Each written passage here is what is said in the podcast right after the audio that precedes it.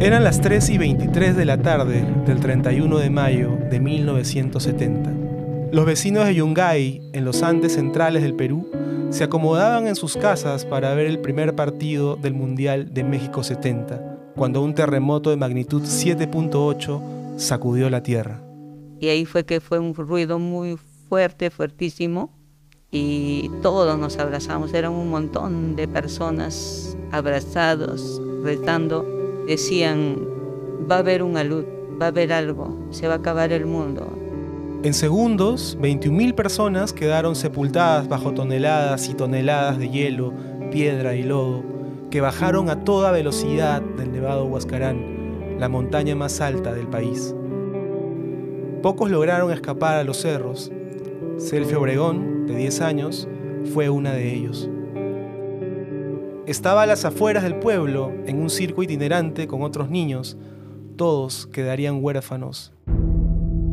Y nos paramos y miramos hacia, hacia ese nivel, hacia el pueblo. Y yo vi por última vez mi casa. Y seguro que ahí a mi familia, a mi mamá, a mis hermanos, a mis padres. Y es gritar hasta que se te acaba la voz. El dolor físico no importa. No importa, porque el dolor más grande es perder.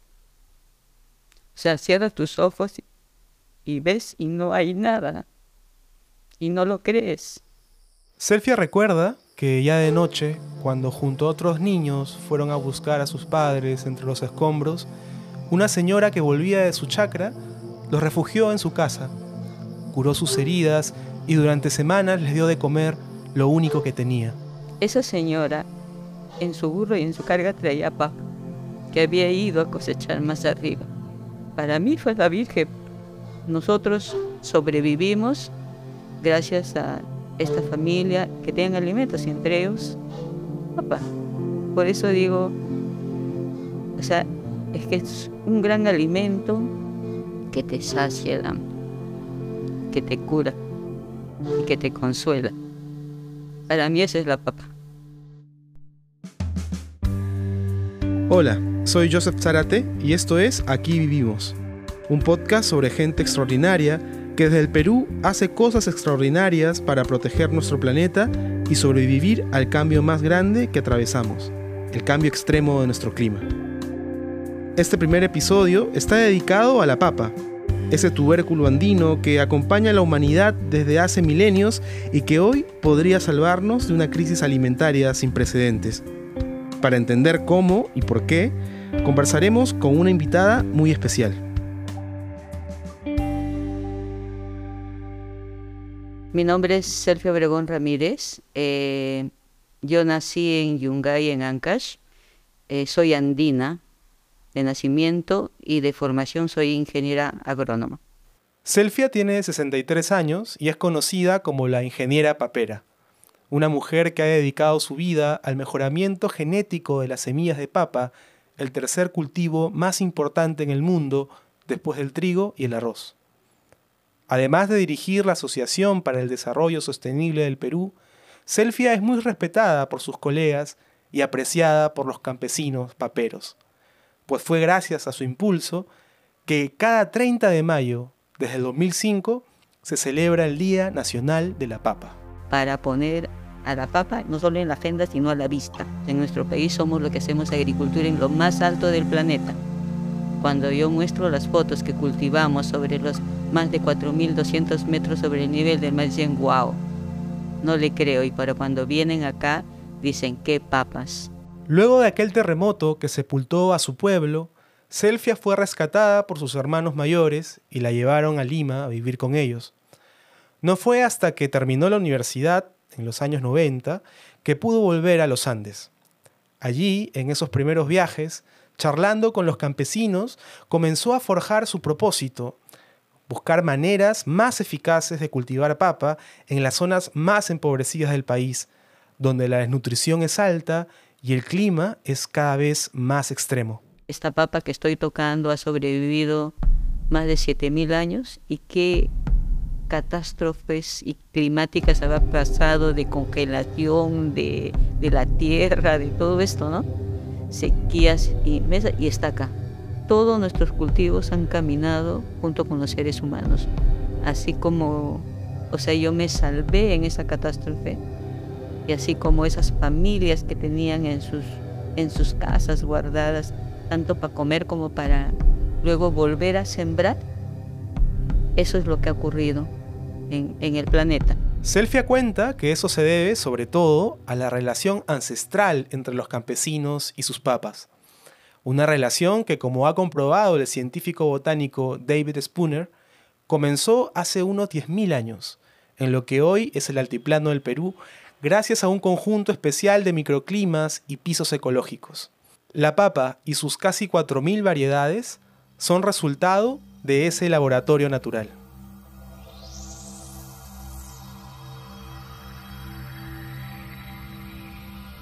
Me ubico ahí, me voy a ¿no? imaginariamente ir a las comunidades del lado norte, del lado, del lado de Titicaca.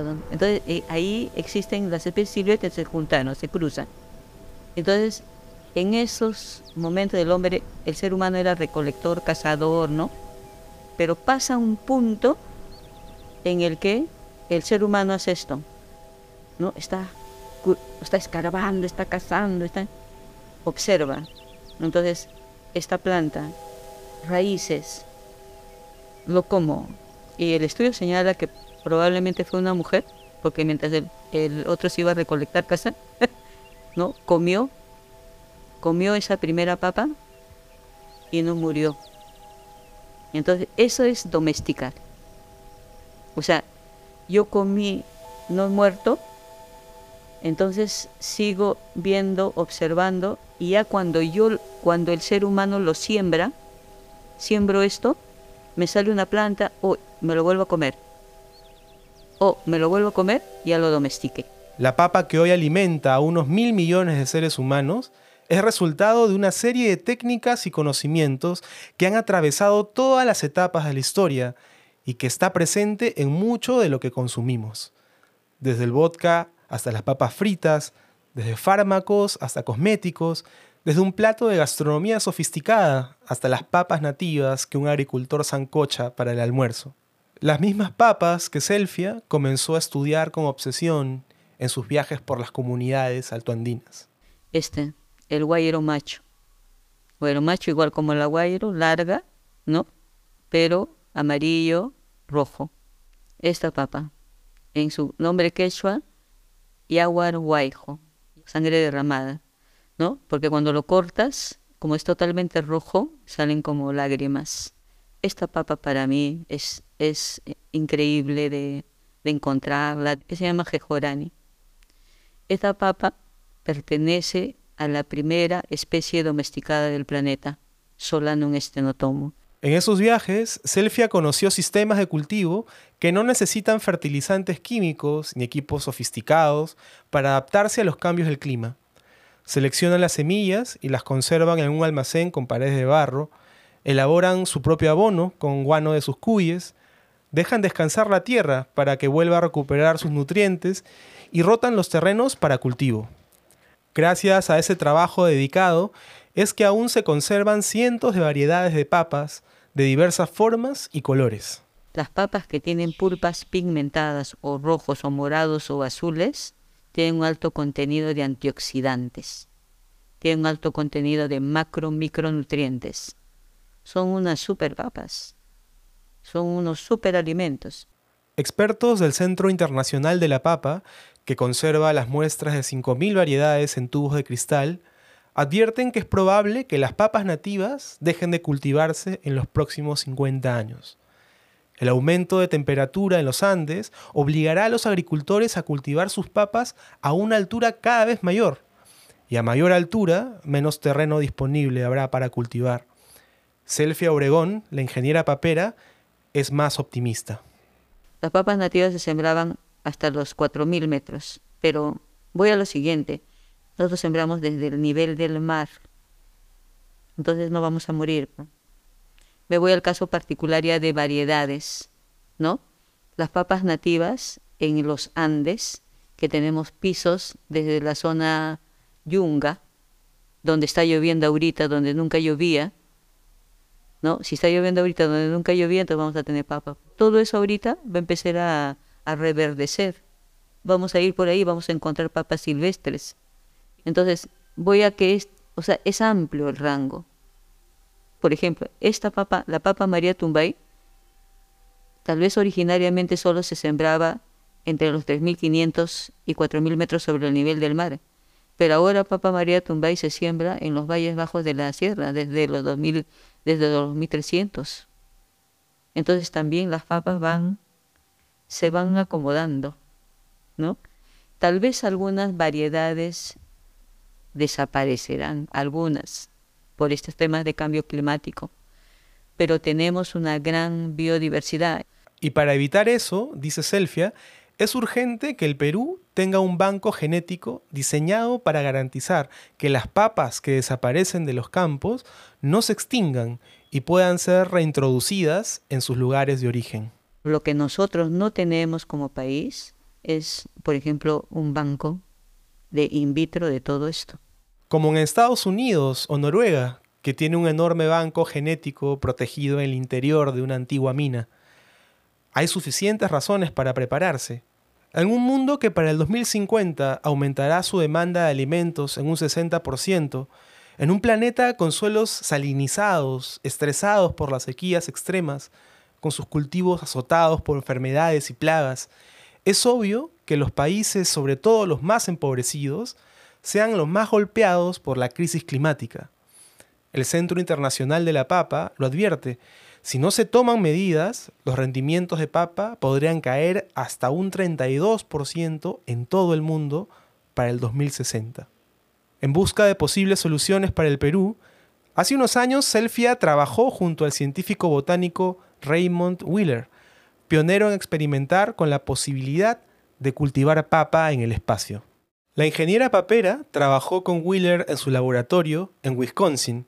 Allí pudo conocer de cerca su hazaña producir microtubérculos para alimentar a la tripulación de la estación Mir. Su invento se llama Fitotron, una caja de aluminio de unos dos metros de largo, donde hay bandejitas con plántulas in vitro. Es un sistema totalmente climatizado, este, con un software y, con en base al estudio de, de la papa, pues, ¿no? De saber exactamente, de acuerdo al estadio del cultivo, cuántas horas luz, cuánto de agua, cuánto, cuánto de, nutrientes, todo, todo este, puesto en la caja, automatizado. En nuestro país este, decimos que podemos producir microtubérculos, semillas solo en invernaderos en la sierra. Pero con esta tecnología no me importa. Puedo estar en la Amazonía, en un barco, no sé, donde quieras donde tenga energía, ¿no? Para la luz, para climatizar todo esto y tenga los insumos, ¿ya?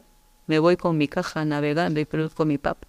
O sea, una fábrica de producir semillitas. Entonces, mi sueño en el que estoy, ya tengo el laboratorio, un poco chiquito, pero ahí está, este, eh, en el que pudiera, pudiéramos hacer, no digo de las 3.500 variedades, pero de las que se puedan, ¿no?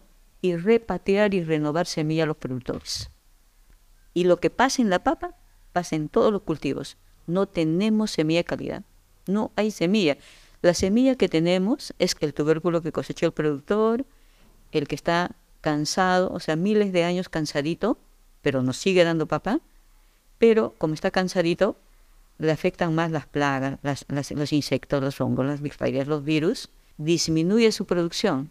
Además del Dr. Wheeler y sus fitotrones, los investigadores del Centro Internacional de la Papa también han imaginado papas espaciales.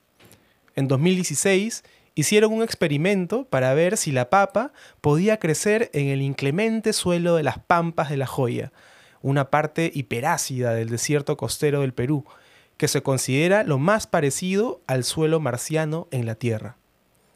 Los resultados son alentadores para astrobiólogos y científicos que vienen aprovechando el potencial de la papa para alimentar a la población de un planeta cada vez más caliente. Las llaman papas climáticamente inteligentes. Variedades genéticamente mejoradas y resistentes, papas que ayudarían a los agricultores a resistir los eventos meteorológicos extremos del presente y el futuro. Justamente esto, esta gran biodiversidad que tenemos, o sea, se va a ver diezmada cuando no lo consumamos. Somos los principales productores de América Latina y el Caribe y nuestro, nuestro consumo per cápita ha subido. Ahorita estamos sobre los 95 kilos persona año. Porque un producto, si no se consume, acá no se siembra y acá se pierde. Pero si un producto se consume, entonces alguien lo va a sembrar, alguien lo va a comercializar. Por eso, insiste Selfia, usemos la ciencia más avanzada, sí, pero valorando el saber ancestral de los campesinos esos hombres y mujeres de los Andes han identificado y conservado muchas variedades que son resistentes a las heladas, gracias a un fino trabajo de selección de semillas y numerosas pruebas en cada siembra. Los productores, hombres y mujeres, tienen mucho conocimiento. A veces en nuestra formación universitaria nos llevan a que diga mi ingeniero y yo tengo la receta, ¿no? En este caso, no solo porque me hayan enseñado, sino porque tengo una vivencia directa de mis padres que tienen, que tenía mi madre mucho conocimiento. Se llamaba Jacoba. Mamá Jaco le decían en el pueblo. Selfia conserva una foto de ella en blanco y negro. Es la única que tiene y que lleva siempre en su agenda. Una joven de trenzas largas y negrísimas que carga una bebé en sus brazos. Recuerdo a ella, o sea, cosechando en un, día de cosecha de papa como por el mayo. Porque mayo, porque mayo es un mes muy lindo, porque no llueve, está todo el cielo despejado, estamos cosechando en un cerro de papa, nosotros jugueteando y mi mamá ahí seleccionando, ¿no? Y a un lado mi papá, otros haciendo la pachamanca que hacemos, con piedras, con papas, ¿no? Para el almuerzo. Qué rico día. Selfia dice que tal vez sin darse cuenta, el recuerdo de Jacoba le ayudó a impulsar el Día Mundial de la Papa.